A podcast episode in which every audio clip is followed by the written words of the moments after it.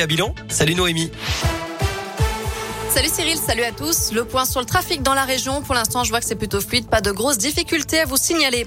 À la une, une grève peu suivie dans les écoles, collèges et lycées. Pour cette deuxième journée de mobilisation, le ministère de l'Éducation compte moins de 2% d'enseignants grévistes contre 31% la semaine dernière.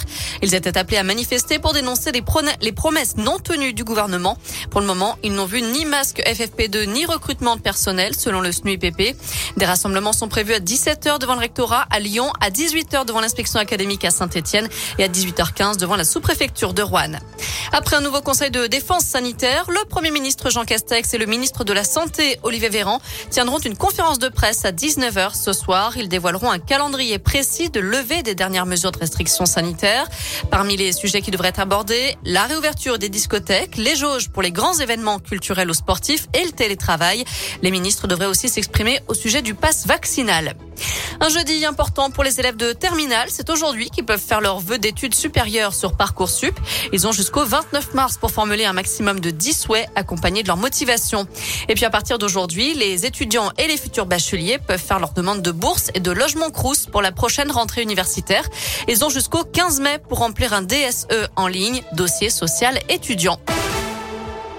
L'enquête se poursuit dans le Jura après le drame qui a coûté la vie à quatre lycéens hier. Leur voiture a fait une chute de 10 mètres dans un lac. Le verglas est en cause selon le procureur de la République qui mène une enquête pour homicide involontaire. Un seul jeune a pu s'extraire de la voiture avant de donner l'alerte. Dans l'actu également, ces chiffres inquiétants dévoilés aujourd'hui par le ministre de l'Intérieur. 534 faits de menaces graves contre les élus ont été recensés depuis le mois de juillet, directement liés au rejet des mesures sanitaires. Dernier exemple en date dans la région, le député en marche de la Saône-et-Loire, Benjamin Dirks, a reçu des mails menaçants dans la nuit de mardi à mercredi. Menaces reçues également quelques jours avant par Olga Givernet, députée en marche de l'Ain, et Charles de la Verpillière, député Les Républicains de l'Ain.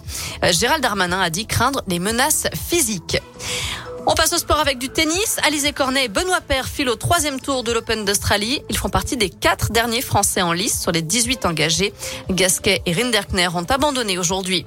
En foot, J-1 avant le derby, sans surprise, les supporters de l'Est Saint-Etienne ont reçu ce matin l'interdiction de se déplacer à Lyon vendredi.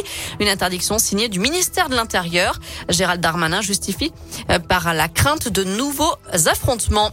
Et puis coup dur pour les Verts. D'après plusieurs médias, Riyad Boudbouz a été testé positif au Covid cette semaine. Il est donc d'ores et déjà forfait pour le derby face à Lyon. Voilà pour l'essentiel de l'actu. Côté météo, cet après-midi, on reste dans la grisaille. Les températures euh, varient toujours entre 2 et 4 degrés pour les maximales dans la région. Attention, il pourrait y avoir quelques flocons sur les reliefs, mais rien de méchant, rassurez-vous. Bon après-midi.